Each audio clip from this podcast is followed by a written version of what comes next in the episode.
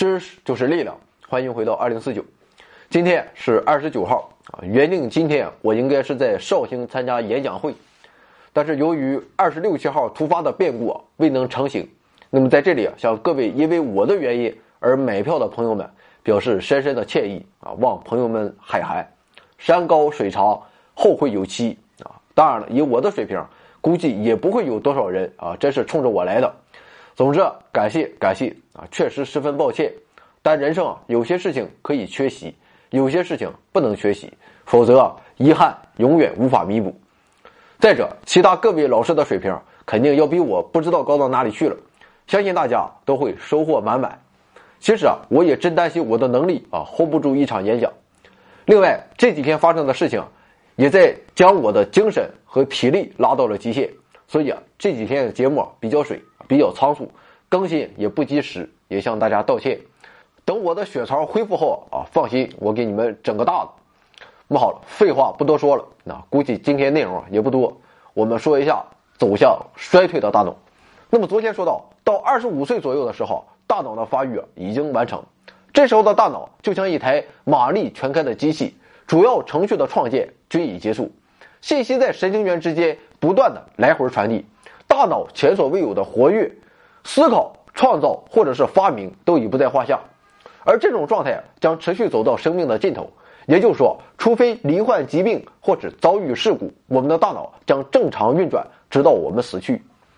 可以说，此时的大脑已经步入了黄金时代，前额叶皮质获得了控制权，大脑不再被情绪和冲动所奴役，思考机器的性能比以往任何时候都更加优越。虽然像海绵一样吸收新知识的时期已经结束了，但这并不意味着大脑不再学习。虽然大脑不再创建新的程序，但它还可以对已有程序继续加以完善。人们甚至发现，大脑仍然在负责形成记忆的海马区制造神经元。当然了，随着时间的推移，大脑在学习新事物这方面的表现会越来越差。但这其实啊并不要紧，因为它已经积累了足够多的知识和经验。那么从六十五岁左右开始啊，大脑开始进入真正的衰老期，很多人都会有这样的担心，那就是由于大量神经元的流失，人会渐渐失去理智。这其实啊完全没有必要担心。的确，从六十五岁开始，我们的大脑会失去一些神经元和连接，但它们所占的比例实在微不足道，每十年也只有百分之二。那么真正的改变在于神经元网络中信息的传导速度变慢了。那么，随着年龄的增长，我们会经常恍惚、经常忘事，但这并不意味着我们的记忆消失了。恰恰相反，我们的记忆直到生命的终点都处于稳定的状态。不是说，有时候我们只要给老人一个小小的线索，完整的记忆就会在他们脑中浮现。但由于个体差异，一部分人的衰老过程会提前或者加剧。然而，幸运的是，每个人都拥有书写其人生最后篇章的能力。这一点已经得到证实，只要大脑接受的刺激足够多，衰老和脑部疾病就会出现的越晚。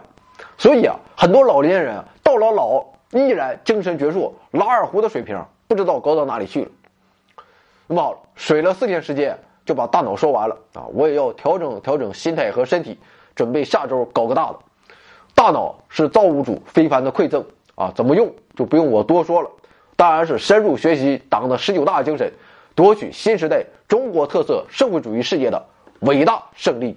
回到二零四九微信订阅号已全面升级，微信搜索“回到二零四九”或 “back to 二零四九”，阅读节目文本，还有更多惊喜，精神的、物质的，还有你懂的。